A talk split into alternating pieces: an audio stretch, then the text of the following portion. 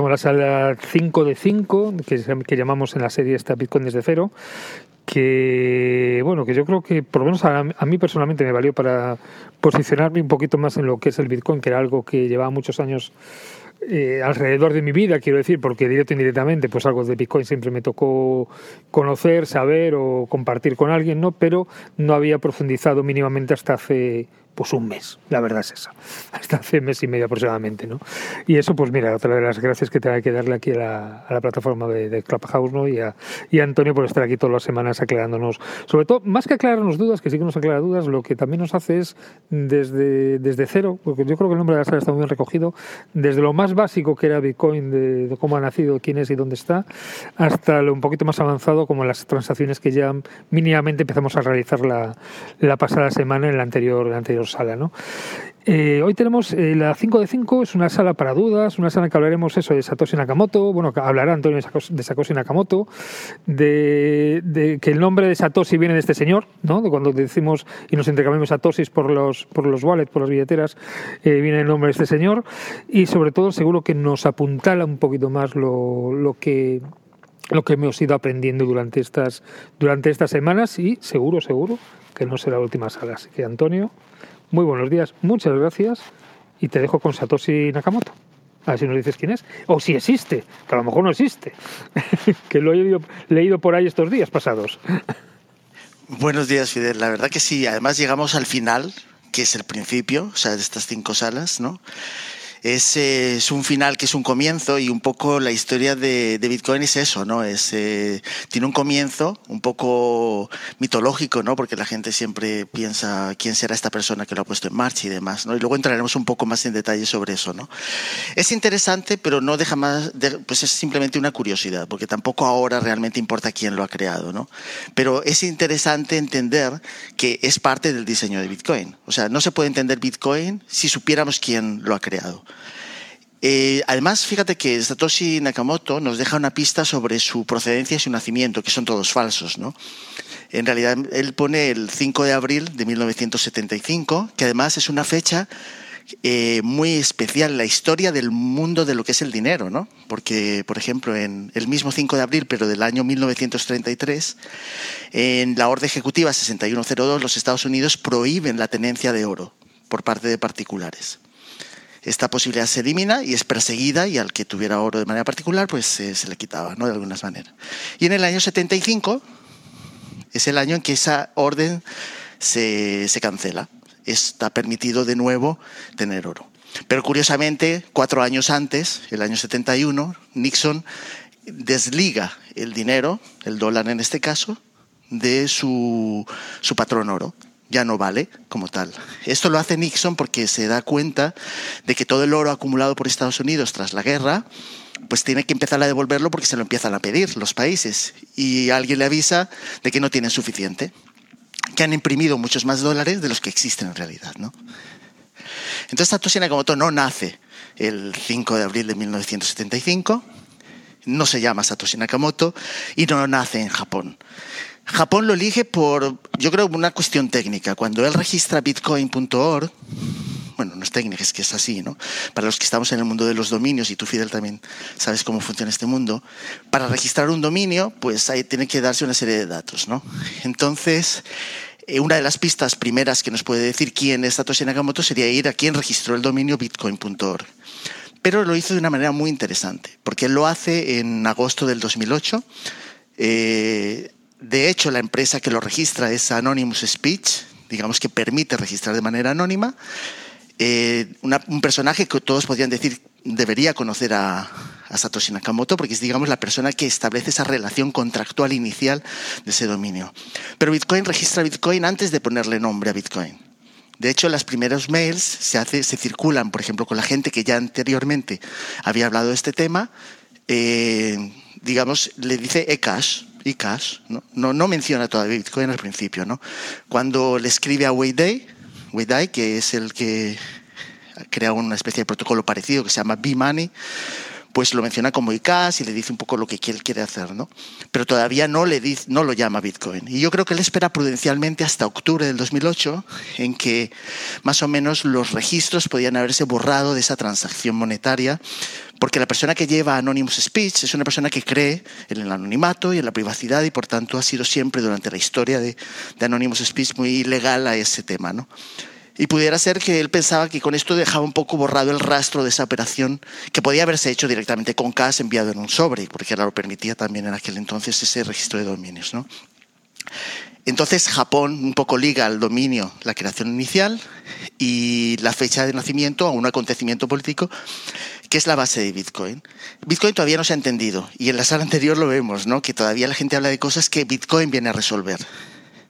Pero como no se ha entendido, se ve como un instrumento de inversión, se ve como una cosa un poco pintoresca y tal, pues la gente sigue sin entenderlo. Bitcoin viene a, a descentralizar la creación de dinero entre los ciudadanos. O sea, que en vez de que el, el acuñar dinero sea potestad del país, sea de los ciudadanos los mineros, ¿no? de los que hemos hablado, que van confirmando esos bloques. ¿no?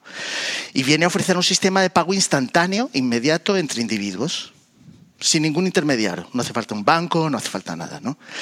Es verdad que los intentos anteriores de crear Bitcoin, porque hubo muchos, o sea, digamos que esto, Bitcoin es el que, el que tiene éxito pero antes estuvo DigiCash en los años 90, eh, David Chow, un matemático excéntrico, tal, lo intenta poner, pero tiene una cara visible, ¿no? Y al final cae también está eh, B. Gold, eh, el mismo Sabo, Nick Sabo, que siempre se le ha atribuido ser Satoshi Nakamoto, también tiene en su blog un montón de referencias que son idénticas casi a lo que es finalmente el papel de Bitcoin, el, el papel inicial de Bitcoin. ¿no? O sea, digamos que ha habido muchos intentos y no es hasta que Bitcoin decide ser anónimo, el creador, que tiene éxito. Y por eso digo que es fundamentalmente para que funcione. O sea, si no hubiera sido anónimo no habría tenido éxito. ¿Y por qué?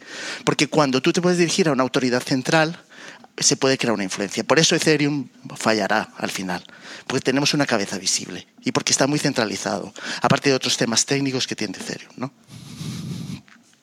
Así las cosas, si así nos metemos un poco más a indagar quién puede ser, pues mucha gente lo ha intentado, pero no lo van a conseguir, porque precisamente porque era la pieza básica de ese software, no se puede saber quién es Satoshi Nakamoto él, antes de hacer todo esto, conoce muy bien el funcionamiento de las, VPNs, las redes virtuales, la red Tor, que la utiliza bastante bien, y utiliza un nombre ficticio y utiliza una red de registro que le permite ser anónimo y no da ninguna pista sobre su, su origen, su localización, etcétera, porque lo considera fundamentalmente fundamental para que eso tenga éxito. O sea, ya él ha visto todos los experimentos anteriores que no han tenido éxito precisamente porque hay una cabeza visible, porque estamos entrando en el territorio más importante de la historia de la humanidad, el dinero. Porque el dinero no es lo que nosotros vemos como un billete, el dinero es esa riqueza que tú vas acumulando fruto de tu trabajo y de tu esfuerzo.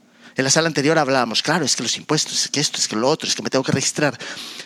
Es imposible salir de esa mecánica en un entorno inflacionario y de, tas y de impuestos y tal. Pero de momento es el que tenemos. O sea, no lo podemos cambiar de golpe. Bitcoin quiere intentarlo y yo creo que lo va a conseguir, pero tardaremos muchos años. ¿no? Entonces Satoshi, digamos, él elimina su existencia de, ese, de esa creación, él pone las bases, que él no escribe todo el código que tenemos ahora, él se apoya muchísima gente para llevarlo a cabo. Toda esta gente es la que realmente escribe el código de Bitcoin, los de desarrolladores. Hay nombres clave que es, él encuentra gente capaz de no preguntarle quién es. Encuentra, por ejemplo, en Marty Malmi, un desarrollador muy joven, pues a la persona que le ayuda, digamos, a registrar otros dominios fundamentales para desarrollar la idea de Bitcoin en el mundo de los foros, ¿no? bitcointalk.org y demás, ¿no? Entonces esta persona no le pregunta quién es. Y no quiere saberlo porque le respeta y porque lo entiende desde el principio, ¿no? Y así una serie sucesiva de desarrolladores de software que le ayudan a mejorarlo, a llevarlo al entorno Macintosh, porque lo hacen Windows y todo eso, ¿no? Cuando la gente habla de las monedas iniciales, las monedas iniciales están perdidas para siempre. Él nunca pensó en utilizarlas. El propio software genera esas eh, direcciones. La única dirección que Satoshi genera es la 1A, 1Z, que es la dirección Génesis, que es el alfa y es el omega, de la A a la Z. ¿no? Digamos, un poco busca generar esa, esa dirección para decir que este es el origen, pero también es el final. ¿no? Una vez que lo pone en marcha, él sabe que eso ya no tiene fin. ¿no? Aunque Bitcoin es como un niño pequeño, o sea, digamos, va creciendo. Y era muy frágil al principio. Y de hecho, una de las cosas que más le llama la atención y más le fastidia es el hecho de que Wikileaks decide empezar a aceptar donaciones eh, a través de Bitcoin. Porque le empiezan a impedir recibirlas a través de PayPal, a través de Mastercard, Visa, etc. ¿no? En el momento en que Wikileaks, William Assange, decide hacer esto, Bitcoin entra en pánico y de hecho desaparece desaparece porque ya los desarrolladores empiezan a estar en contacto con la CIA, empiezan a estar en contacto con otros intervinientes y él ya se da cuenta de que o desaparece o la pieza fundamentalmente, fundamental de Bitcoin está en peligro, ¿no? que es su, em, su identidad. ¿no? Entonces él puede seguir o no seguir. Pero eso da igual. O sea, para que Bitcoin tenga éxito, él no puede salir a la luz, si aún existe. Y entonces, digamos un poco, eh, ahora vamos a hablar un poco cómo la gente ha intentado descubrir quién es, ¿no? La gente ha intentado mirando en los dominios, ¿no? Cómo se registró, pero han llegado a un punto donde no, no han conseguido encontrar ningún dato importante que revele su existencia, ¿no? La gente ha intentado buscar eh, patrones ¿no? de la forma de escritura de Satoshi Nakamoto en otras personas, ¿no? en el propio Wei Dai, Hal Finney, Adam Back, Nick Szabo, David Chaum, Phil Zimmerman, que es el creador de la encriptación PGP. O sea, si vamos a todas estas personas, todos te conducen a pensar que es Satoshi Nakamoto él, ¿no? Podrías llegar a pensarlo. Incluso se habla de otras personas, el propio dueño de Anonymous Speech, el sitio que registra bitcoin.org, ¿no? donde se cuelga, digamos, el código inicial. Y entonces, pero llegan a un punto en que se dan cuenta de que no, además ellos lo niegan. Y es que si lo fueran, también lo tendrían que negar. Porque en el momento en que hubiera una persona que, que fuera, digamos, identificada con la creación de Bitcoin, pues fracasaría el proyecto difícil de explicar por qué, pero cuando la gente puede ponerle una cabeza, pues es fácil de influenciar, él podría hablar a la gente, le dirían que puede utilizar esas monedas, destablecería todo lo que es la, la cadena de bloques de alguna manera, ¿no? Probablemente no, pero es mejor que siga siendo así, ¿no? En este caso, por ejemplo, cuando vamos analizando a todas estas personas, lo que sí te das cuenta es de que él era o un asiduo lector, de toda esta, esta literatura en torno al dinero digital. Pensad que en los 90, con el desarrollo de Internet, todavía en ciernes, pues la gente estaba intentando buscar cómo comunicarse de manera anónima o para que, pues yo qué sé, pues por temas políticos, por los que fuera, necesitaba buscar un, sistema para comunicarse con una persona y saber que se está comunicando solamente con esa persona y que nadie intercepta, digamos, el mensaje entre medias, porque en los 90, yo me acuerdo de la universidad, todavía no se utilizaba la encriptación entre, entre ordenadores, era muy fácil, y de hecho como ejemplo lo pusimos en las salas de informática, yo me acuerdo con un compañero de la Escuela de Telecomunicaciones, usábamos lo que se llamaban los sniffers, entonces tú ah, cogías toda la información y era sorprendente demostrarle a la gente cómo las contraseñas estaban en clave, estaban abiertas, o sea, se podía ver la contraseña, el usuario, se podía entrar en su cuenta, a través de esa cuenta en otras cuentas y demás. ¿no? Era todo muy, muy inicial, era muy frágil también, como es, como es Bitcoin, por ejemplo, frágil desde el comienzo, ¿no? desde los años 2009, cuando empieza, digamos, a funcionar la blockchain propiamente dicha, hasta el 2011, cuando él ya se asusta cuando Wikileaks empieza a decir que acepta donaciones en Bitcoin. ¿Por qué Wikileaks lo hace? Porque se da cuenta de que es imparable lo que le paguen en Bitcoin, nadie lo puede, no hay un banco de por medio. Como lo hemos demostrado aquí en la última sala, yo puedo enviar a través de la Lightning Network o, la propia red blockchain de Bitcoin instantáneamente cualquier cantidad, independientemente del importe. ¿no? Entonces, digamos, eh, esa búsqueda de Satoshi ha sido muy eh, recurrente a lo largo de los años. Ha habido artículos, además, que han, han, traído personajes curiosos. Había una persona, además, vecino o muy cercano en cuanto a localización. Eh, de Halfini, que es el primero que recibe la primera transacción por parte de Satoshi Nakamoto, que lo llaman Dorian, Dorian Satoshi Nakamoto, creo que es el nombre. Y entonces eh, es un personaje un poco extraño, llegan a su casa, lo invaden, eh, el hombre lo único que quería, le ofrecieron pues un almuerzo gratis y pues eh, accedió a hablar a la prensa y dijo que él no tenía ni idea de qué era eso, que su nombre era el mismo, pero que él no tal. la gente siempre ha dicho, qué curiosidad, ¿no? Y qué casualidad que viva tan cerca de Halfini, que es la primera persona tal, ¿no? Entonces, muchos han intentado apuntar a Halfini como la persona que crea Bitcoin, pero además es Halfini, o sea, digamos como una especie de doble identidad. Es un candidato muy válido, pero no es él, ¿no? Y, nunca se sabrá quién es él. Esto es una cosa que, como os he comentado al principio, es fundamental para que funcione Bitcoin. ¿no? A lo mejor dentro de 40 años, no sé, alguien puede abrir algún tipo de eh, ordenador central que ha acumulado toda la información y hacer un proceso, intentar descubrir algunos datos. Pero de hecho muchas cosas ya se han borrado, se cree que muchas cosas ya no existen. De hecho se ha borrado parte de la historia de Bitcoin Eh, anterior al 2009 o 2008 o 2007, digamos, no hay referencias al, tema, hay referencias al, al, dinero digital, pero eso no, pero no te conduce a nada. ¿no? Probablemente Google podría saber quién es, haciendo una especie de búsqueda de, de, personas que le interesaban estos temas durante todos esos años y lo que los leía, leía de manera asidua. Pero si Satoshi Nakamoto, como bien se sabe, utilizaba la red Tor y los VPNs, va a ser muy difícil saber exactamente quién es. Alguien que viviera cerca o tuviera contacto con él podría tener una pista, pero sabemos muchas veces que incluso en tu propio domicilio muchas personas no saben 100% tú lo que haces, ¿no? Con lo cual, probablemente también, también escapó un poco al escrutinio de la gente que tenía más cerca de él, ¿no? Y eso, hoy la sala es un poco más corta en ese sentido, porque como no vamos a desvelar quién es, porque no se sabe quién es y no se debería saber quién es, pues nos quedamos ¿no? con eso. ¿no? Que tenemos muchos nombres. Yo creo que a la gente que le interesa este tema un poco más por, por curiosidad y tal, podría intentar, yo qué sé, pues buscar todos estos nombres. ¿no? Yo le diría eh, que la triada Nick Szabo, David Chaum y Adam Back es interesantísima ellos muchas veces hablan juntos y son fundamentales para que Bitcoin exista. Adam Back porque crea, digamos, esto del hash cash, digamos, lo de hashear los bloques y mezclarlos uno con uno a otro para que de esa manera haya una cadena irreversible, porque una está, está enlazada con la anterior y así sucesivamente. Eh, Nick Szabo porque no solo crea, digamos, BitGold, habla siempre del tema del dinero, cuál es la función del dinero en la sociedad y todo eso. Y David Chaum, pues porque fue el primero que realmente habló del DigiCash, o sea, aunque falló. Falló porque él estaba al frente, ¿no? Entonces también mucha gente dice, hombre, David Chown tiene que saber quién era Satoshi Nakamoto, ¿no? Porque se movería en estos círculos.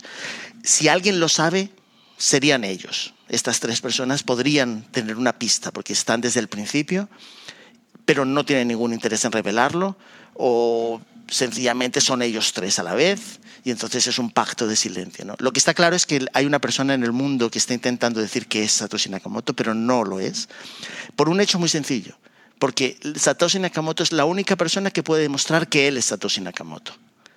Él dejó su llave PGP de encriptación al público, además lo dijo para futuras referencias, copiada esta, esta llave. Esa llave garantiza que solamente él puede firmar un mensaje con esa, con esa llave privada, con ese código de encriptación. O sea, si alguien es capaz de firmar con esa llave, es definitivamente, e inequívocamente Satoshi Nakamoto. Lo hará, no lo hará, no le interesa, ha fallecido en el camino, le ha pasado algo, eso es algo que la gente pues tendrá que seguir fantaseando y será un poco como eh, algo que dentro de muchos años pues, la gente seguirá hablando, ¿no? Y nada, Fidel, yo quería hacerla más participativa, por ejemplo, lo que la gente ha escuchado sobre Satoshi, yo podría contestarles dudas al respecto, porque digamos que me conozco bastante bien esa historia. Y, y casi todos los detalles, ¿no? digamos, que, que, han intentado, de gente que ha intentado bucear un poco en las redes, descubrir, intentando descubrir quién es, ¿no? exactamente, como ponerle nombre a Bitcoin. Pero no lo van a conseguir, pero hay cosas que se han, han llegado muy cerca. Como os decía, por ejemplo, Mike Weber es una persona que además no habla con la gente, él no ha dado nunca ningún dato, él insiste que no, tiene, no, no guardo nada porque su, su, su digamos, eh, misión en la vida es facilitarle a la gente el, el tener cosas anónimamente o sea, es su, digamos, moto, ¿no? Con lo cual no va a contradecirlo, ni siquiera para desvelar quién es Satoshi Nakamoto, si de verdad lo, sabe, porque además él insiste en que él no guarda ningún dato, o sea, que precisamente para ser realmente fiable, ¿no? Y es algo que sigue funcionando incluso hoy en día, que paradójicamente además ahora acepta Bitcoin, en aquel tiempo no existía Bitcoin, con lo cual no lo incluye, ahora ya lo incluye, ¿no? Pues nada, Fidel, si queréis eh, alguna pregunta en concreto, llevamos 20 minutos de monólogo. El monólogo es súper interesante, porque a mí todas estas historias, como me gusta la historia, lo que estás comentando deja de ser una historia también. Una historia un poco, sí, bueno, pues una historia un poquito de misterio, que también tiene su, su punto interesante, la verdad, ¿no? De ver que, que, que, puede existir o que no puede existir, pues un grupo de personas, o bueno, tú comentas que, que esta figura pues es un poco, es un poco oculta, digamos, ¿no? poco desconocida y, y que puede existir no puede existir. Pero como comentas, efectivamente puede, podemos hablar y podemos comentar también para resolver dudas de salas pasadas. Eh, me comentaba antes, y antes a través por Backchannel y también aprovecho para, para comentarlos a todo el mundo que las salas de Bitcoin están grabadas, fueron las primeras que se grabaron en el Club de Cultura. De hecho, se puede acceder a ellas, viene el replay del Club de Cultura, que creo que algunas caducaron porque ya hacen de hace mes y medio, pero que tenemos todos los podcasts, eh, están podcastizadas todas las salas de Antonio, las salas de Bitcoin de Cero, que las tenéis tanto en iVoox como en Spotify, como en Apple Podcast, como en Google Podcast. entonces, buscando Cultura Podcast, encontráis ahí no solamente la serie de Bitcoin, sino las otras que vamos grabando, pero toda la serie de las cuatro anteriores están en podcast para vuestra para vuestro disfrute y para que podáis oírlas todas, todas de seguido y de corrido, ¿no? Y simplemente eso, pues también abrir micrófonos un poquito para la gente que está aquí arriba o la que quieran subir, que están abajo, es decir, que tenemos micrófonos abiertos para comentar cualquier duda, cualquier cuestión, no solamente sobre el señor, el señor Nakamoto, sino también un poco sobre el Bitcoin que hemos hablado todas estas semanas pasadas. Se ha subido Omar ahora. Omar, buenos días. Hola, buenas, ¿qué tal? Primero eso, darle las gracias a Antonio porque la verdad que, han sido 20 minutos que a mí me encanta. me encanta mucho toda la parte de la historia de Bitcoin. Eh, lo que sí creo que te olvidaste de Wei Dai. Wei Dai hizo muchísimo también y es otro que se comenta que, que si no es Bitcoin, o sea, que si no es Satoshi Nakamoto, estaba en la sala de al lado, vaya junto con Halfini, eh, los tres que has dicho, eh, están por ahí los tiros, vaya. Y luego otra cosa de, Nick Savo, que Nick Savo ya habló de los smart contracts en el año 91, creo que fue 92. Eh, parece que los smart contracts los inventó Ethereum con Vital y demás hace, yo qué sé, cinco o seis años y nada más lejos de la realidad. O sea, Nick Savo ya habló de smart contract en el año 91, 1991. Omar, la verdad que sí que hablo muy deprisa, pero sí hablé de Wei Dai con su B-Money, por ejemplo. Y tienes razón, Nick Savo no solo habló hace muchísimos años de ello en sus blogs, en sus, eh, en sus post, digamos, de foros. También es curioso que en el año 2013-2014 entra en una empresa y trabajan en la posibilidad de incluir contratos inteligentes en Bitcoin. Luego lo que pasa es que como empezaron a, a decir que él era Satoshi, a él le agobia mucho, digamos, el, el público y entonces se escapó otra vez de, de, todo ese tema y se ha ido, se ha recluido, digamos, en su anonimato que le gusta. No anonimato porque ahora todo el mundo sabe quién es Nick Szabo, pero sí le gusta su privacidad y tal, ¿no? Pero sí, Wei Dai es, uno, es fundamental. De hecho, Satoshi Nakamoto es el primero que le escribe para poder citarlo en su, en su papel inicial de, sobre, sobre el ICAS, pero es cuando decía que no menciona todavía Bitcoin, está ha registrado ya el dominio y espera unos meses hasta que ya Bitcoin, digamos, eh, aparece, digamos, en el white paper, ¿no? Que eso yo creo que mucha gente lo ha ido olvidando, pero a mí me parece que es fundamental porque él lo que quiere es que su punto débil de donde, digamos, la, la gente podía extraer quién era, era el registro de ese dominio, ¿no? Ese momento eh, es el momento frágil, ¿no? Entonces él establece una serie, un tiempo desde agosto a octubre para que de alguna manera se difumine con todos los registros en internet y demás y, pase más desapercibido, sin mencionarlo, ¿sabes? Para que no hubiera una conexión tan inmediata, ¿no? Pero sí, Weidai es fundamental. Y Nick eh, a mí me parece fascinante el que quiera leer su blog, que todavía existe, el Unenumerated, eh, es, eh, habla del dinero de una forma fantástica. Bueno, te da la sensación de que estás leyendo a Satoshi Nakamoto. ¿eh? Sí, es que lo de Nick Sabo es demasiado, demasiado canteo, diría yo. O sea, se le nota bastante. Pero un lector asiduo de Nick Szabo también puede ser Satoshi Nakamoto, por eso es lo que te digo. A lo mejor Nick Szabo, si mirara quién ha entrado en su blog o tuviera acceso a esas estadísticas, podría un poco descubrirlos, pero esos datos ya no existen, yo creo, no tiene acceso a los mismos. Pues lo he dicho, muy, muy bueno los 20 minutos. Fidel, ¿alguien más tiene alguna, alguna curiosidad? ¿Alguna, alguna duda, alguna curiosidad más? O alguna pista de cómo se podría descubrir quién es, ¿no? Por ejemplo, toda la gente durante estos años que lo ha intentado buscar no ha tenido éxito por todas las vías. De hecho, hubo alguien que estaba bastante cerca porque decía que la transacción inicial... Yo recordaría aquí que Bitcoin al principio tú podías enviar Bitcoin usando la IP de alguien la dirección de internet de, una persona en particular. Luego eso ya, sea, ya, ya no existe, ¿no? Pero al principio era, era esa posibilidad y de hecho se testea, digamos. Y entonces hay alguien que llegó incluso a descubrir la dirección IP dinámica de, de quien podría haber sido Satoshi Nakamoto, pero se olvida que Satoshi Nakamoto utiliza Tor, VPNs y eso al final no tiene ningún tipo de, de validez, ¿no? No, me hace gracia no, al principio lo que comentabas, ¿no? que claro, que lo más lógico siempre es acudir al, al, primero que registró el dominio, ¿no? que es algo que hacemos pues habitualmente todos para saber quién está detrás a veces de alguna empresa, algún dominio y tal. ¿no?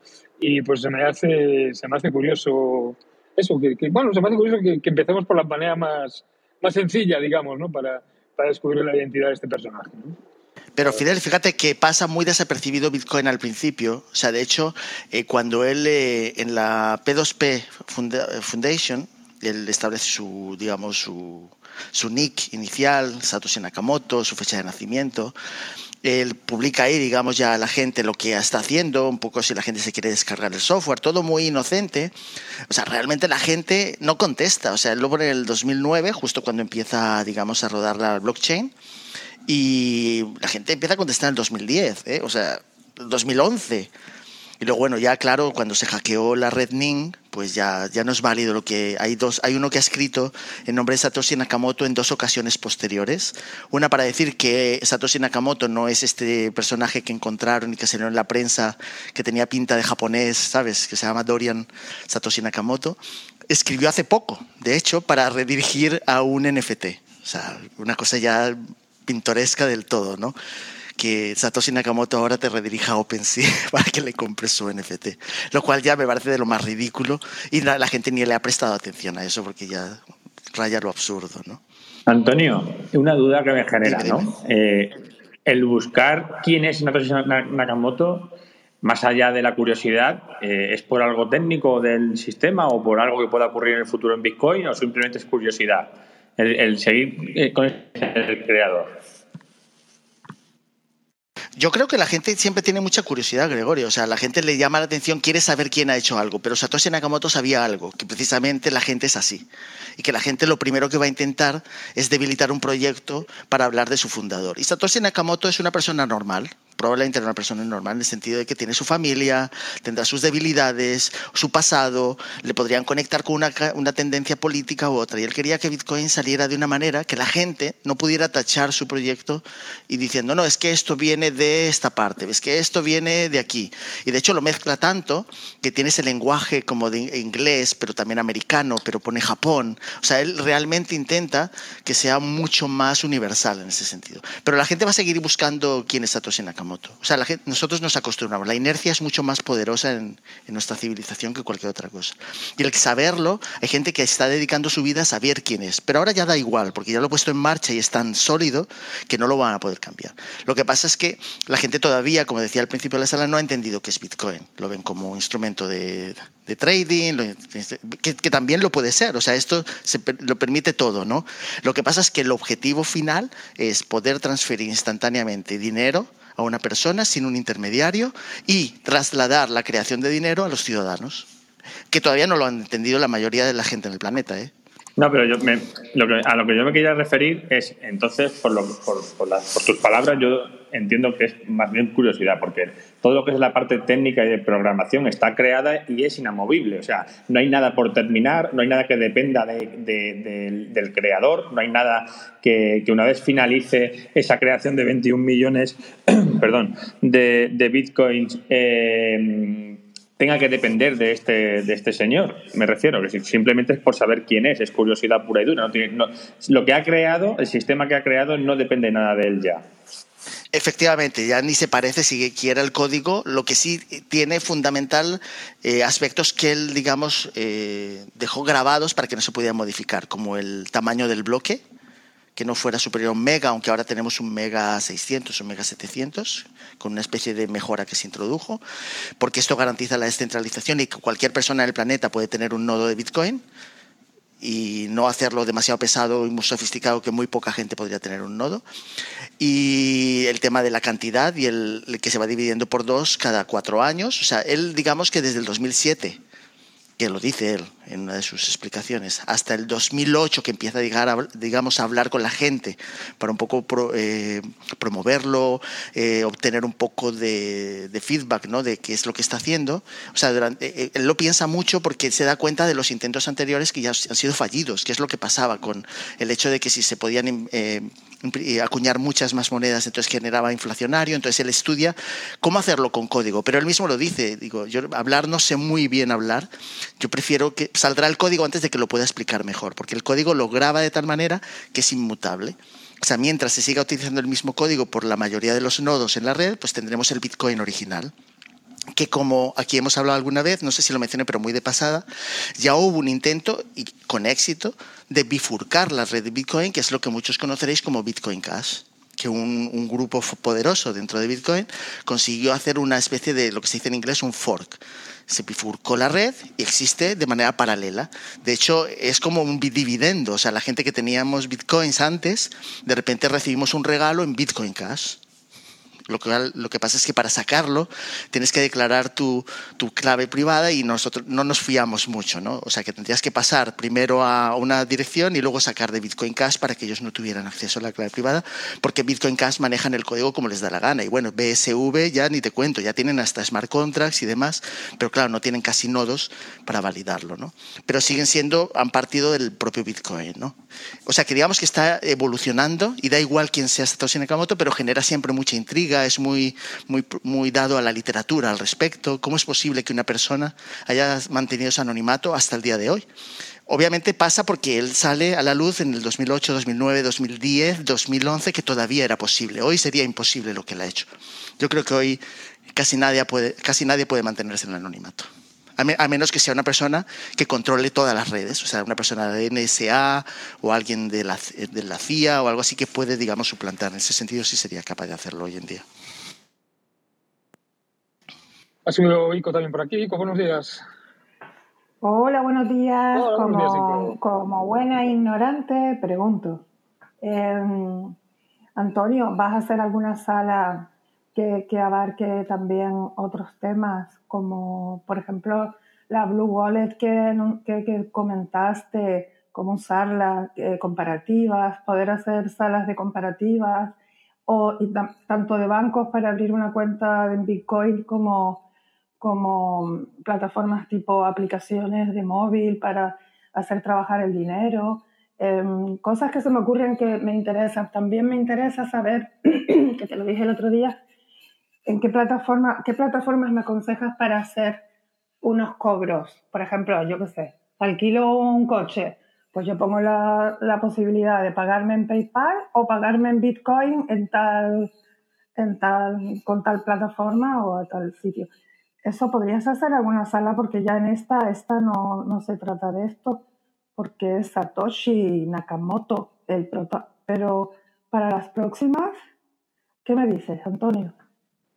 Hola, Ico, buenos días. Pues la verdad que eh, no está dentro de la programación, en el sentido, pero se puede hacer, digamos, dentro de Fidel, si tú quieres, por ejemplo, en DTI, sacar algunos temas concretos y tal, y se puede echar ahí una mano, digamos, tal, ¿no? Porque aquí queríamos un poco meter el gusanillo para que indaguéis por vuestra cuenta y lo aprendáis por vuestra cuenta antes de hacer nada, ¿no? Obviamente este año va a ser decisivo, por ejemplo, para el tema de pagos internet, de internet utilizando la Lightning Network. Yo he tenido la oportunidad de mostrarle a la gente en vivo, eh, con una aplicación sencilla en la web, cómo generar un recibo, pagarlo inmediatamente e incluso volver a recibir el dinero a cambio utilizando simplemente los QR codes, generando recibos en la Lightning Network. Se llevan las manos a la cabeza. O sea, este año, si consigue la Lightning Network despegar, que ahora mismo tiene una capacidad de 3.300 bitcoins exclusivamente, vamos a ver que los pagos, o sea, cualquier persona puede poner un recibo en una web suya y, y que le paguen instantáneamente y lo recibirlo en su billetera. O sea, eso va a ser revolucionario. Lo que pasa es que tenemos una cosa que lo comenté también en otra sala, tenemos el mundo cripto, que es un ataque directo a, a Bitcoin. Cripto está intentando eh, sustraer a Bitcoin todo su potencial, porque es mucho más atractivo, ¿eh? yo no digo que no. Además, yo también lo exploro porque me gusta, mucho el tema de, programación y demás, pero es, pero es un ataque directo a Bitcoin, entonces no sabemos qué va a pasar. ¿Sabes? Digamos que estamos intentando demostrar las virtudes de Bitcoin porque ahora mismo tú puedes mandar una transacción en Bitcoin por, por menos de un céntimo de dólar, que fue el ataque que se le hizo durante muchísimos años de que era muy caro enviar a través de Bitcoin, pero ahora ya no lo es pero la gente no está hablando de eso, ¿no? O sea, la gente prefiere pagar 150 dólares por un, un NFT por la transacción sobre un NFT en Ethereum, cuando tiene la posibilidad de hacer, producir en el mundo real, escribir libros, dar servicios, productos y ser pagado a través de la Lightning Network pagando un céntimo de dólar. ¿no? Digamos que la retórica ahora mismo es muy complicada. Aparte ya, como dices tú, está el mundo del trading que ensucia mucho, digamos, todo esto porque lo está convirtiendo en otra cosa. Pero existirá paralelamente, yo no digo que no, igual que con el, el dinero tradicional que tenemos, también existe trading. ¿no? La gente negocia con los dólares, con los euros, los cambia de aquí a allá, juega con apalancamiento. O sea, eso no va a desaparecer. Bitcoin no viene a cambiar el mundo en el sentido de que la gente haga cosas diferentes. Viene a ofrecer una forma de pago entre individuos sin intermediarios. Pero vamos, podemos hablar en DTI sobre temas más concretos y técnicos, Fidel, si quieres.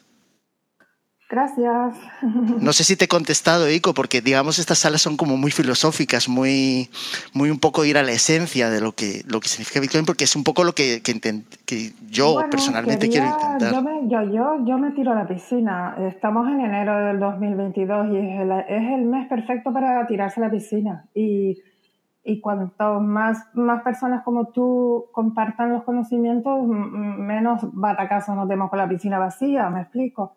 Así que, bien, gracias Antonio. Eh, lo que a mí me interesa son las plataformas de pago porque ya yo quiero recibir bitcoins, ¿sabes?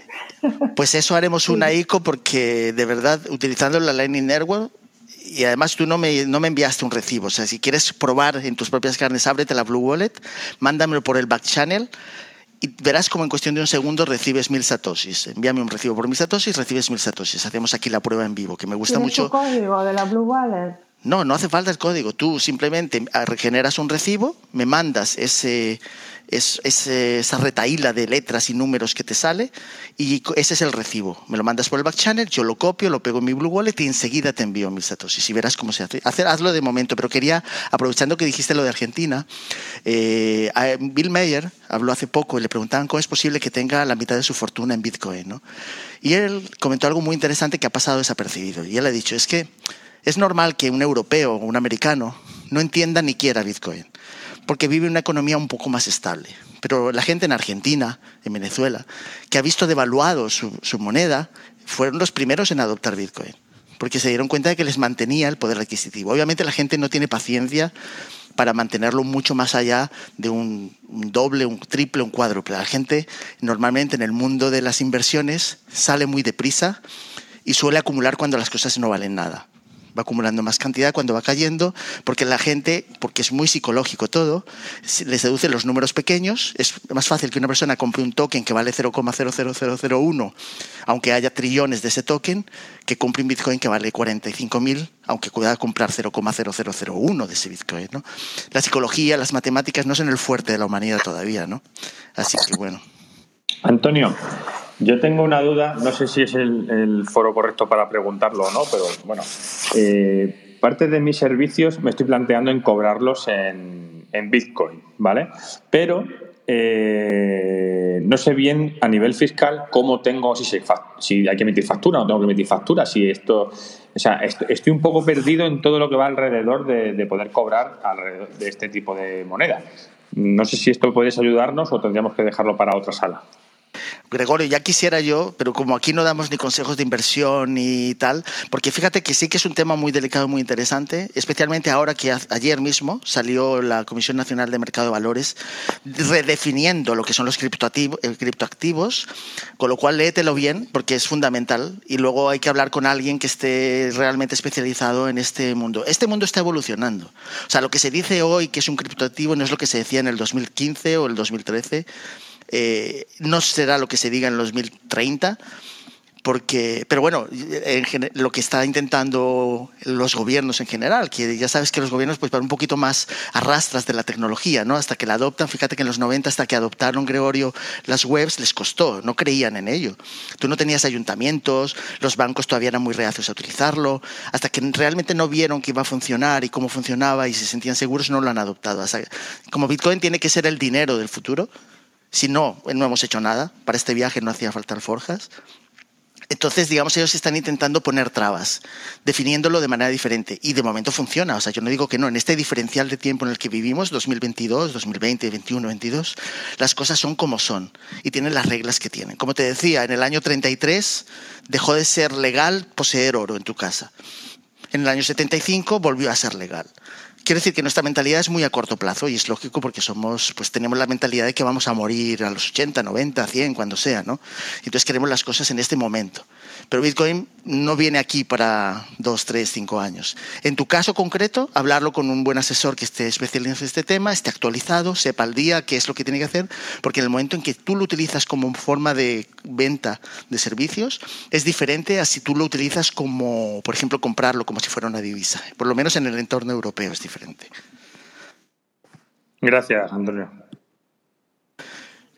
Muchas gracias, Antonio. Me comentan por, por Back Channel, me comenta, me comenta Edu, que volviendo a la figura de, de Satoshi Nakamoto, que hay una candidata, dicen que a lo mejor tú puedes conocerlo, puedes comentarlo, que, que puede ser Nakamoto. Uy, se me olvidaba, se me olvidaba mencionarlo, ¿no? Porque, porque sí es importante. creo, que, creo que lo he mencionado, sí, pues venga, adelante. Ya, ya lo siento porque además lo tenía apuntado, pero estoy ahora caminando y me he alejado, digamos, de los apuntes que tenía un poco de cosas que quería mencionar.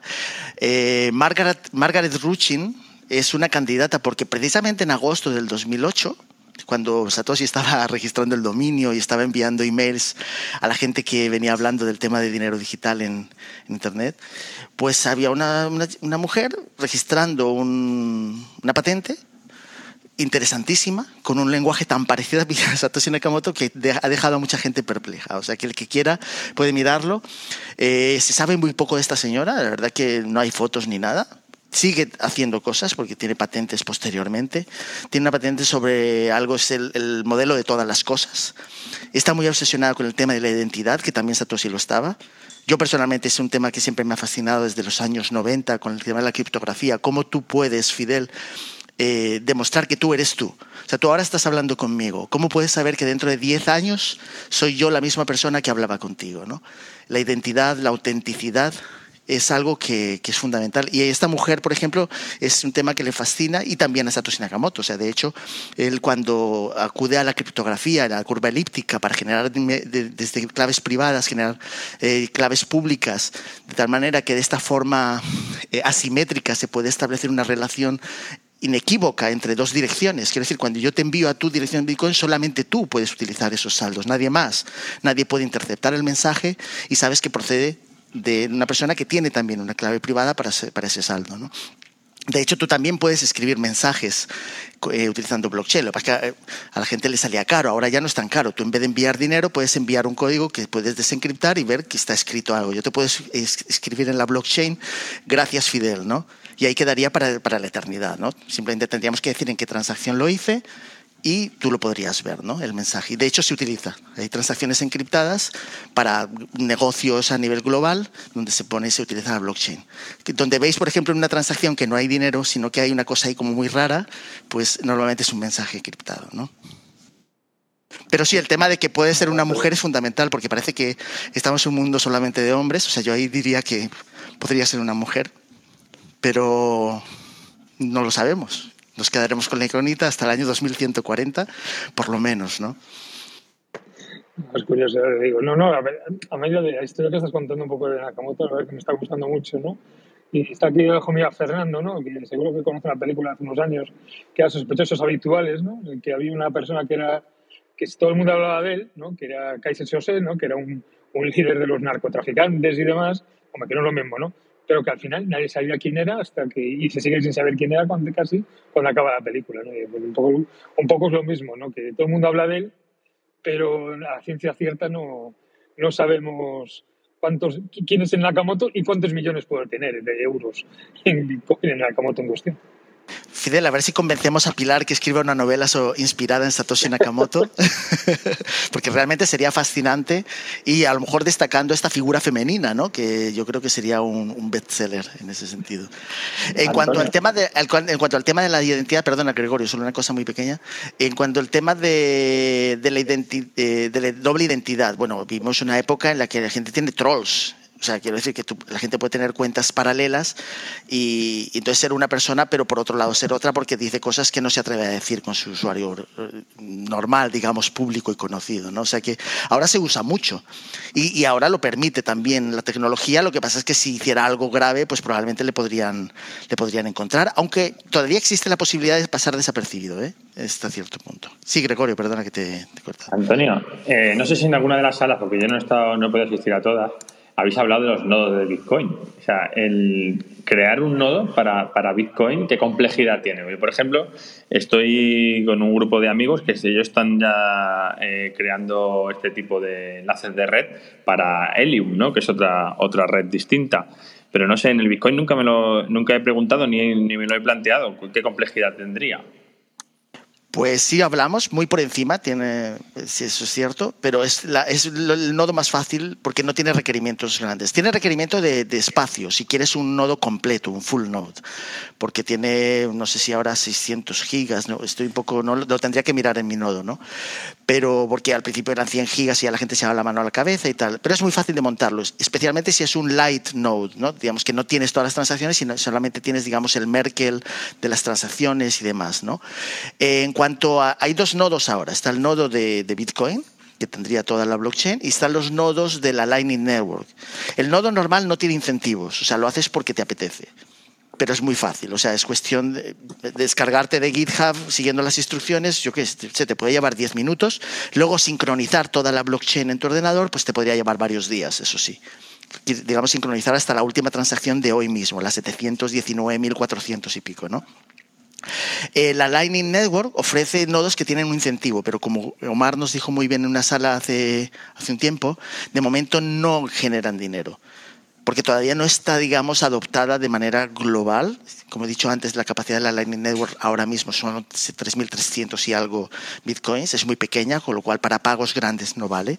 Vale para pagos pequeños, o sea, digamos, para vender un libro, para vender una cerveza. De hecho, no sé si habéis visto noticias ahora que ya hay bares donde están empezando a emitir recibos en la Lightning Network y tú puedes pagar por tu cerveza, por tu consumición con, la, con bitcoin ahora mismo. O sea, este va a ser el año de adopción. Eh, montar un nodo de la Lightning Network, yo creo que hoy en día es, un, es, es, lo mejor que se puede hacer. Es como convertirte en un mini banco. Es, realmente van a sustituir a los bancos. O sea, los bancos se convertirán en validadores de esto, ¿no? Si al final dejan de apoyar, digamos, todas estas otras cosas paralelas del mundo cripto que, que, ellos intentan un poco porque les permite hacer más cosas, ¿sabes? Gregorio, o sea, digamos, el cripto permite seguir en un entorno inflacionario donde emites cuantos más tokens mejor, ¿no? Tenemos este gráfico de la dominancia de Bitcoin que es muy, es maligno, ¿no? Porque te dice cada vez Bitcoin tiene menos dominancia, obviamente cada vez hay más, hay más tokens, hay más proyectos y hay más cosas, ¿no? Que son muy interesantes, pero no, debe, no deberían estar vinculadas en un mismo gráfico. En el futuro yo creo que si, si, se consigue que tenga éxito, pues en vez de que la gente vea en dólares o en euros, verá en bitcoins. Y el gráfico será aparte, no tendrá que ver, porque está metiéndose todo en el mismo gráfico de cripto, criptoactivo, criptomoneda. Bitcoin no es un criptoactivo ni es una criptomoneda, es otra cosa. Pero la gente lo está viendo así, o sea, yo no, no, me quejo, sé que esa es la retórica que se está imponiendo, porque es un poco donde está, digamos, el dinero de hoy para hoy, ¿no? O sea, una persona puede comprar un token y en 10 días de repente tener un por cien, metió 10.000, tiene un millón, ¿sabes? Con lo cual eso a la gente le atrae mucho más que esperar a una cosa mucho más filosófica que sea el tema del dinero que no entiende y que ni le interesa, ¿no? Así que hay dos nodos, el nodo normal, que se llevaría pues unos minutos descargarte desde GitHub, en la última versión, y ponerlo a funcionar y sincronizar. Y el de la Lightning Network también es muy sencillito, además te permite hacer aplicaciones fantásticas de... Yo si quieres te mando por, por Backchannel una, un ejemplo de cómo se generan facturas en, un, en una web que está un poco en test, ¿no? Y tú puedes mandar y enseguida recibir de vuelta, ¿no? Los mismos satoshis, ¿no? Que hayas enviado. Oye, pues muchas gracias, sí, sí, puedes pasármelo. Está por aquí también el otro Antonio, que está por aquí abajo. Antonio, buenos días. Hola, ¿qué tal? Yo he subido porque tengo una pregunta. Yo es que no creo en el ser humano. Qué mal pensado soy. Siempre Haces bien, negativo. Antonio. Siempre, bien. siempre negativo. A veces, a veces, es el menos humano de los seres. Ay, ay, ay. Entonces, vamos a suponer, veréis, yo tengo un desconocimiento total y pregunto desde la barra del bar, ¿eh? Pero imaginemos que algo va mal, ¿eh? Esto, no sé unos hackers, un, lo que sea, algo va mal. Y entonces eh, tenemos una cosa que está moviendo el mundo. ¿Y quién iría a la cárcel aquí? Es lo que yo me pregunto. O sea, ¿quién iría? ¿Los exchangers? ¿Los que tienen los nodos? O sea, no sabemos quién es el creador de esto, ni por tanto hay una línea de, de sucesión, está totalmente descentralizado. Entonces, si esto de pronto mañana es un bluff y desaparece, eh, que puede ocurrir por mil cosas, eh, mm, como cualquier eh, actividad.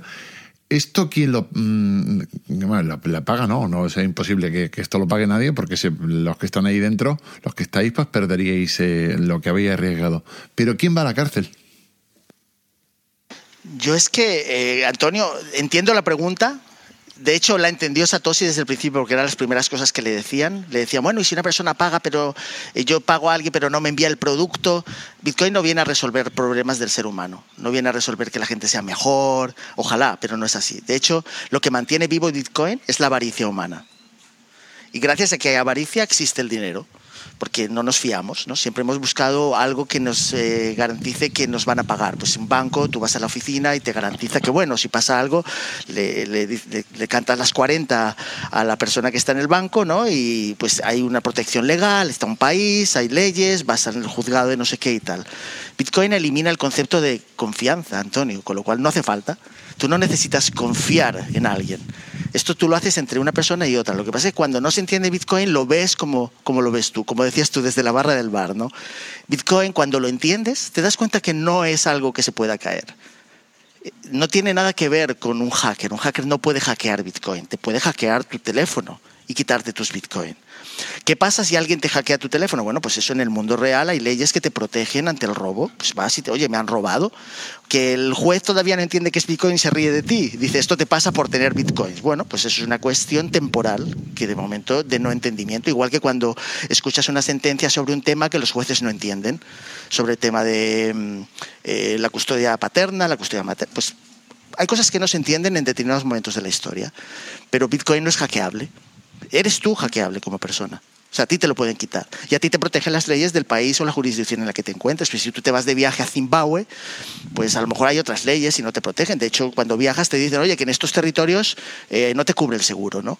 Y tienes unas leyes. Pues cuando entras en el mundo Bitcoin, no necesitas todo esto porque tú haces una transacción de persona a persona sin nadie de por medio. No hay de por medio, eres tú con esa otra persona. Tú eres responsable de esa transacción, no necesitas a nadie para eso. Que hay unas personas, los mineros, que se encargan de escribir en ese libro digital y confirmarlo. Si has escuchado las otras charlas o estuviste aquí, un poco recordarás, es lo hacen por un incentivo, porque ellos cuando confirman ese libro y lo protegen de manera segura, contra cualquier ataque, pues se llevan una recompensa que ellos luego hacen lo que quieran, pues las venden, los mantienen, eh, se compran una, yo qué sé, o los tiran o los, lo que les dé la gana, ¿no? Pero Antonio, no hay una respuesta a eso porque Bitcoin no viene a resolver al ser humano, ¿no? Viene a resolver la forma en que se paga por servicios y productos de manera instantánea sin un intermediario, de persona a persona y de manera instantánea.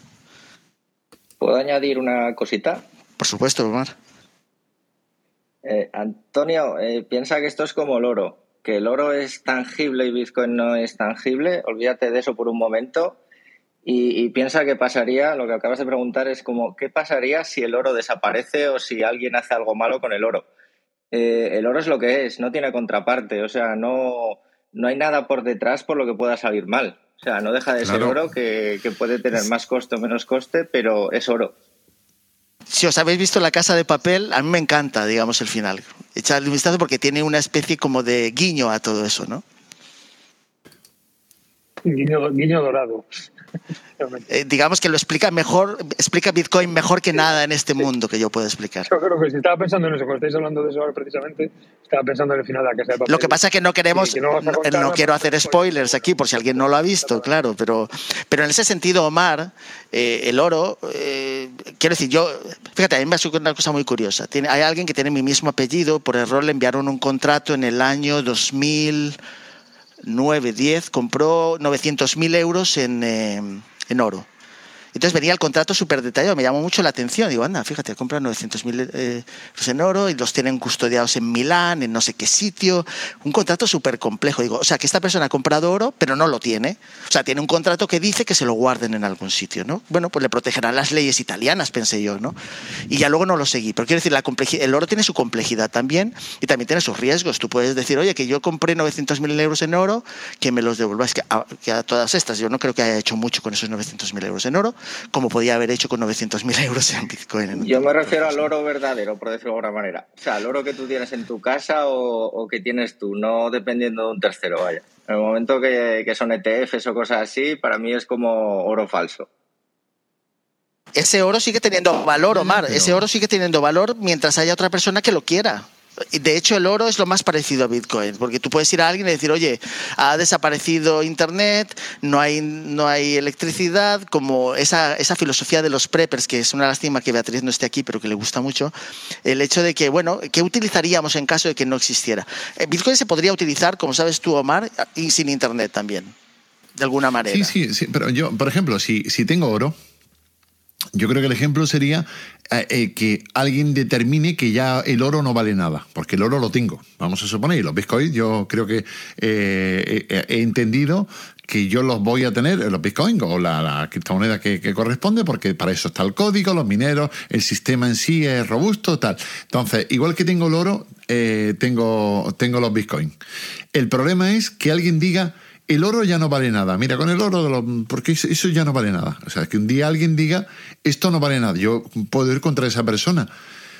En el caso de, los bitcoins veo, lo veo más, es donde me, me, me, raya. Y luego, eh, otra cosa que iba a preguntar, dice, eh, si todos los que eh, operáis con criptomonedas, siempre es el mismo, el mismo comentario, ¿no? esto que el, primer tema que estaba tocando era, era con referencia a la sala y este me salgo un poquito. Pero he escuchado algo sobre, sobre mm, temas de vulnerabilidades, posibles hackeos y que vamos a ver, vamos a empezar a ver este tipo de cosas. Siempre serían a nivel eh, usuario, nunca en la red, ¿verdad? Claro, sí. Lo que hay varios temas aquí. Es, eh, tú no le darías un billete de 500 euros a un bebé que le gusta romper cosas, ¿no? O un cuchillo no les lo darías. ¿no? Bitcoin todavía está en un momento muy delicado porque requiere pues, un conocimiento mayor de cómo funciona para utilizarlo de forma segura.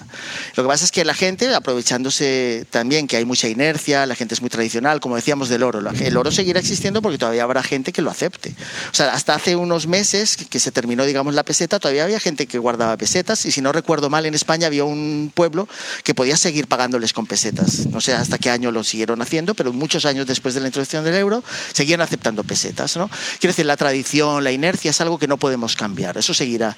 De hecho, si te acuerdas de los años 90, cuando empieza a haber comercio en Internet, la gente decía, no, no, yo mi tarjeta de crédito, yo no la voy a poner en Internet. Y fíjate ahora la cantidad de transacciones y volumen que se genera en Internet utilizando tarjetas de crédito. O sea, la gente se va acostumbrando a las cosas, van poco a poco entrando y va entendiéndola. Bitcoin requiere un poco más el entenderlo. Y precisamente porque hay tan desconocimiento, hay gente que se aprovecha y desvía a la gente hacia otras cosas. Ya no solamente cripto, tokens, NFTs, cositas de estas que llaman mucho la atención a la gente, sino que además les engañan y les hacen creer que están comprando Bitcoin cuando no están comprando nada en un exchange. Están comprando números en una pantalla y les invitan a hacer trading para que lo pierdan todo pero nunca han tenido posesión real de un Bitcoin, siguen sin entenderlo. O sea, la mayor parte del mundo hoy por hoy todavía no ha entendido, incluso aunque lo tengan, qué es Bitcoin.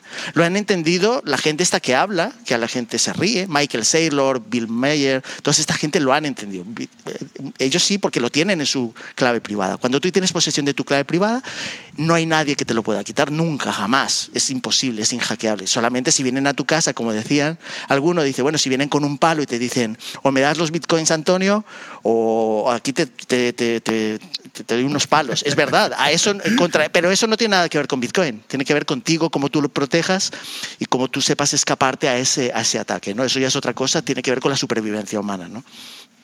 Pero vamos, que hay muchos temas de debate. Bitcoin en sí es como el cuchillo, ¿no?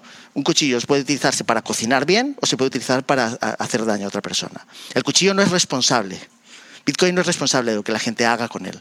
Viene a resolver algo que era fundamental, poder pagar entre individuos de manera instantánea, de manera inmutable, ¿vale? Y sin una entidad que tengas que confiar en ella para que haga esa conciliación de las transacciones, que ahora lo hacemos. Fíjate, tú ahora mismo estás utilizando euros y hay gente que utiliza monedas en otros países que no tienen ninguna confianza. O sea, hay países en África que los pobres no tienen confianza en esas monedas y cuando quieren usar Bitcoin les dan palos porque no quieren que lo usen bitcoins, pero los están usando porque no, no hay más remedio. De hecho, hay un país, no sé, cuál, eh, cerró, digamos, la, las torres de teléfono para que no pudieran operar en bitcoin, porque se estaban empezando a operar en bitcoin las operaciones porque ellos querían protegerse ante la inflación de esas monedas que a veces alcanzan números de trillones de dólares zimbabuenses. Creo que era el dólar zimbabuense, ¿no? Entonces los, eh, todavía existe un poder de control en pequeños, en pequeños lugares, pero poco a poco, según lo van adoptando ciertos países como El Salvador, este año parece que Tonga, aunque es un país pequeñísimo, que es además el responsable del dominio de Internet.to, pues también va a utilizar Bitcoin y parece que se van a animar otros países, que Argentina ahora ya va introduciéndolo a través de una aplicación que no es en realidad Bitcoin, pero se parece, o digamos que el proceso de adoptación va a llevar muchos años, pero muchos, ¿eh?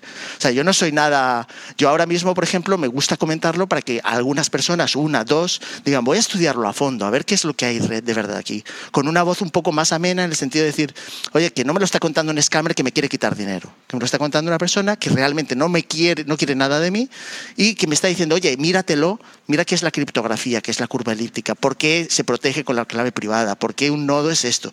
Y esa labor que si uno de vosotros aquí, o dos o tres, lo hacéis, para mí es suficiente. O sea, con que dos o tres personas entiendan lo que es, es suficiente. Porque esto no es un culto, tú no tienes que pertenecer a nadie, ni a nada, no tienes que suscribirte. O sea, esto, tú no necesitas una billetera concreta para utilizar bitcoins. Tú puedes hacer tu programa en Python en tu ordenador desconectado de Internet y hacerte tu propia billetera. ¿Sabes? Quiero decir que eso es lo que te da realmente Bitcoin. Bueno, yo estuve nada más que en la primera sala y en esta que es la última y me voy a escuchar las otras tres porque el tema me interesa y por supuesto me interesa de alguien que no eh, me quiere sacar nada. Por eso estoy aquí sí, lo agradezco enormemente. Es que creo que ese es el valor. Yo creo que los que estamos aquí todos comulgamos con, con, esa, con esa opinión, que es que no es lo mismo. O sea, te metes en YouTube y ver vídeos y dices, madre mía, pero usted lo que quiere es, en fin, alguien que no quiere nada es, fenomenal. Ahí, ahí está mi aplauso. Además, Antonio, que tú eres una persona que ya te he escuchado en otras salas, que te gusta la tecnología, has utilizado, has utilizado antes que mucha gente en la telefonía móvil y todo eso, tú sabes perfectamente que esto, esto no es el email que te llega, ha ganado una lotería y, acaba de recibir 50.000 bitcoins en su cuenta, ¿no? Quiere decir que eso es un spam, ¿no? Pero la gente, desgraciadamente, desgraciadamente cae, pican, pican en eso, por eso siguen existiendo estos correos, porque hay un porcentaje pequeño que ha escuchado bitcoin a lo mejor en esta sala, ¿eh?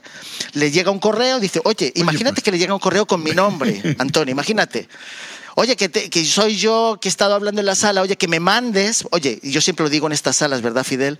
Yo no voy a escribirle a nadie pidiéndole absolutamente nada en mi nombre. Si el avatar se parece, si utilizan mi nombre con un cero en vez de una O, con una e, un 1 en vez de una L, fijaos bien, siempre comprobad de quién llega lo que, lo que os, llega a los correos, a los mensajes, al back channel. Es importantísimo tener ese hábito de de mirar bien, de cotejar bien, que es quién te está escribiendo. A mí hay algo que nunca ha terminado de consolidar, que es la encriptación, que es una pena. Yo ahora en Twitter, un poco dándole a la gente Bitcoin, Satoshis, un poco como premio, estoy intentando motivarles a que tengan su clave privada, clave pública, que se comuniquen de manera encriptada. Y entonces les he pedido, ¿no? El que quiera mil Satoshis, que me mande ahora eh, a mi clave pública encriptado un mensaje que solamente yo puedo leer con el recibo de Lightning Network y os envío tal.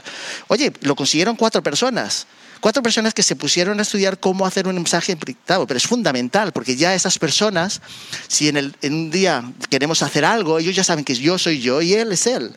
no sé si me explico, quiere decir, es fundamental el que esto se convierta en un hábito en el futuro, donde la suplantación de identidad va a ser mucho más habitual, donde eh, demostrar que tú eres tú va a ser mucho más complicado con las nuevas tecnologías. Tú fíjate que el propio poder que tienen los nodos para validar bitcoins, estas máquinas monstruosas que hacen terahash por segundo, 198 terahash por segundo. Tenemos ya una máquina que tiene una especie como de refrigeración con líquidos y tal. Es que estas máquinas, alguno podría decir, oye, pues en vez de utilizarla para minar Bitcoin, voy a empezar a romper aquí contraseñas de una base de datos que se, se, salió en Internet. O voy a empezar a suplantar identidades, o voy a empezar a analizar datos. Es que ya es muy tentador, es que el poder computacional que estamos alcanzando gracias a Bitcoin, que mejorará también el tema de la energía eléctrica, mejorará muchos aspectos de nuestra sociedad, se puede utilizar para otras cosas. Es ese cuchillo, ¿no? Y Fidel, muchas gracias por esta sala. Yo creo que hemos, si hemos conseguido que la gente sea más precavida cuando la gente se comunica con ellos, que entiendan Bitcoin no como un scam, sino como algo que pueden estudiar a fondo y entender y controlar de manera particular, sin pertenecer a nada, sin suscribirse a nada. Yo creo que habríamos hecho, habréis hecho una labor fantástica. ¿eh? Sí, yo creo que sí. Mira, para acabar, en la sala de hoy también tenemos a Henry, que subió hace un momentito. Henry, buenos días y vamos acabando ya por hoy. Hola, buenos días. Gracias. Hola, gracias, por, la, hola Fidel, hola Antonio, hola a todos. Gracias por la sala. En verdad, de las pocos que escucho interesantes y que no están vendiendo humo que, es bastante normal más por aquí últimamente en Clubhouse. Así que gracias a, todos, a los dos en especial, ¿no? Tenía una pregunta técnica y rápida, no sé si Antonio me la podía responder, Antonio. Dale, dale, Henry. Tengo, yo tengo instalado Bitcoin Core Ajá. Y quería hacer una poda. Eh, eh, ¿Tienes alguna recomendación donde pueda ver el proceso para, para no tener todo el nodo instalado en la máquina? Tú quieres uno light, ¿no? Un nodo light. Sí, sí, pero con el mismo Bitcoin Core. De, ¿Sabes? O sea, yo sé que él da la opción de, la poda, pero es seguro. Sí, tú puedes hacer un prune, P-R-U-N-E, y de hecho te, no te, digamos, no sincroniza toda la cadena completa y te digamos, te ahorra un poco de espacio de disco. es posible, pero, pero míratelo bien, porque, por ejemplo, si tú quieres escanear eh, direcciones antiguas o tal, pues no te va a dejar, te va a dar errores. Pero, pero se puede hacer para tenerlo, digamos, un... Pero ahora hay muchas soluciones. De hecho, no sé si has visto la gente que lo hace con una Raspberry, unos nodos, micronodos. Hay mucha documentación, ¿eh? No vamos a entrar aquí en detalles porque no es, digamos, la sala. Sí, sí, sí, por eso te preguntaba que... Pero existe, existe la posibilidad. Eh, curioso que tengas el Bitcoin Core. mucha gente prefiere tenerla, o sea, que está muy bien porque estás ahondando, digamos, en cómo funciona. Es muy atractivo ver, indagar, digamos, en la cadena, verla, ¿no? Eh, desde el bloque cero hasta el 719.400. Yo, yo, yo, tengo, yo estoy en esto hace 14 años, así que... 14, ¿cómo es posible? Eh, no, menos de 14 será. no, sí, sí, menos de 14, sí. Eh, desde que estaba a 700. A ver si vas a ser Satoshi, Henry. no, no soy, no soy. no, no confiesa, era mujer. Confiesa, pues. confiesa. No, era mujer, dijo, dijo, dijo Fidel que era mujer. Mira, no, no, no, eh, 14 no. Eh, bueno, pero te quiero decir bastante tiempo, porque tenemos, tenemos máquinas y todo. Nosotros los que tenemos lo hicimos con máquinas, no lo hicimos comprado. Pues. Pero, pero sí, desde que usamos Bitcoin Core, pero quería saber el, modo de poda porque tengo que cambiar la computadora y, y quería ver si era seguro. Si Fidel abre salas un poco más técnicas en DTI o algo parecido, Fidel, pues eh, te invitamos, te invitamos a participar y a lo mejor hacemos algo ahí más práctico también, más para gente que le guste, ¿sabes? El tema código y tal. Sí, sí, sí. Maravilloso. Sabemos pero la verdad que tienen, tienen, o sea, no digo que tengan éxito, pero bueno, tienen cabida, es decir, tienen cabida y tienen y tienen eco y oye, tienen un público muy determinado. Y, sí, ahí, y ya vemos, y ya vemos gente que estamos buscando un poco de información más técnica de gente que no nos esté tratando de vender algunos uh, eh, cosas, pues. Pero bueno, que pasen feliz día. Ya sé que están terminando. Gracias por la información, Antonio Fidel. Buenos días. Muchas gracias, Henry. Bueno, a mí no. gracias a ti. No, gracias a ti, Fidel. Tú, tú abres una sala después de otra sin solución de continuidad, sin casi beber un vaso de agua. O sea, yo de verdad te, te admiro en ese sentido. Pero bueno, tened cuidado. Tened cuidado siempre. con... 60 kilómetros. ¿eh? Sí, no, por eso, por eso. el tema de Bitcoin hay que tener mucho cuidado con las fechas, hay que mirar todo muy bien, sabérselo. O sea, digamos que cuando. Mirad bien lo que es Bitcoin o sea, entenderlo bien para que no os pase nunca nada. Y a mí muchas veces cuando he salido ahora a hablar, que he salido con ocasión, realmente yo estaba, digamos, recluido en mi, en mi mundo, pero cuando ha llegado la Lightning Network y ha hecho posible pagos instantáneos, he dicho, ya está, hemos llegado a ese momento. O sea, yo soy una persona muy paciente, yo, mi mujer era pobre, es decir, no he conocido a una persona tan paciente en, en la vida, o sea, para, es como si pensaras que vas a vivir para siempre. Hombre, es que yo así lo pienso, no lo sé. Y como si cuando no viva, pues no me daré cuenta pues ya está, ¿no? En el fondo. Pero vamos, Fidel, gracias por esta sala. La verdad que yo creo que si hemos eh, invitado a la gente a reflexionar más, protegerse, mirar, cotejar, eh, a lo mejor utilizar también la privacidad más a menudo, encriptación cuando tengan contratos importantes, obligar. Yo siempre obligo cuando tengo un contrato importante a que me lo envíen a mi clave pública y yo solo me comunico de manera encriptada no lo hago jamás de manera pública, menos aún si utilizamos Gmail y tal, que todo está ahí abierto, como lo sabes, Fidel. Sí, sí, efectivamente. No, sobre todo primero agradecerte a ti, en boca de muchos estamos aquí, de que nos has dedicado un tiempo a hablar de Bitcoin, que no será la última vez que hable seguro, yo te lo digo, eso seguro porque ves que hay bastante gente aquí que, que, que necesita requiere otra cosa y sobre todo que valora eso, como tú decías, como tú dices siempre y lo dijimos desde el primer momento, que aquí no estamos para dar consejos de inversión ni en absoluto, sino que, vamos, que estamos para otra cosa, sino para, para divulgar, para divulgar la cultura de la criptomoneda, la cultura del Bitcoin y la cultura un poco de la digitalización, que es lo que tendremos y lo que vamos de aquí a unos años irremediablemente, yo creo que para bien, pero bueno. Pues cerramos la sala, si no te importa, cerramos ya casi el ciclo y nos veremos seguro que próximamente hablando de Bitcoin, de criptomoneda y demás cosas. Así que, Antonio, Te dejo la última palabra, como siempre. Muchísimas gracias por todos estos tal, por todas estas salas. Sabéis que las tenéis en replay en, Clubhouse y aparte, a partir de esta tarde, mañana primera hora, esta sala también estará disponible en podcast, tanto en iBox como en Spotify, como en, como comenté anteriormente, como en Apple y en Google Podcast. Así que muy buenos días a todos y Antonio, despide la sala que estudia. Muchas gracias, Fidel. Eh, decir que hemos echado de menos a Beatriz porque realmente es la que comentó. Y, e incluso hablar sobre Satoshi Nakamoto, un personaje sobre el que ella también sé que tiene muchos datos, así que en alguna otra post sala o algo así hablaremos. Hemos llegado al final de este ciclo como hemos dicho, el, principio es el final, pero es el principio en el fondo, ¿no? Y hemos jugado un poco ahí con, con eso, ¿no?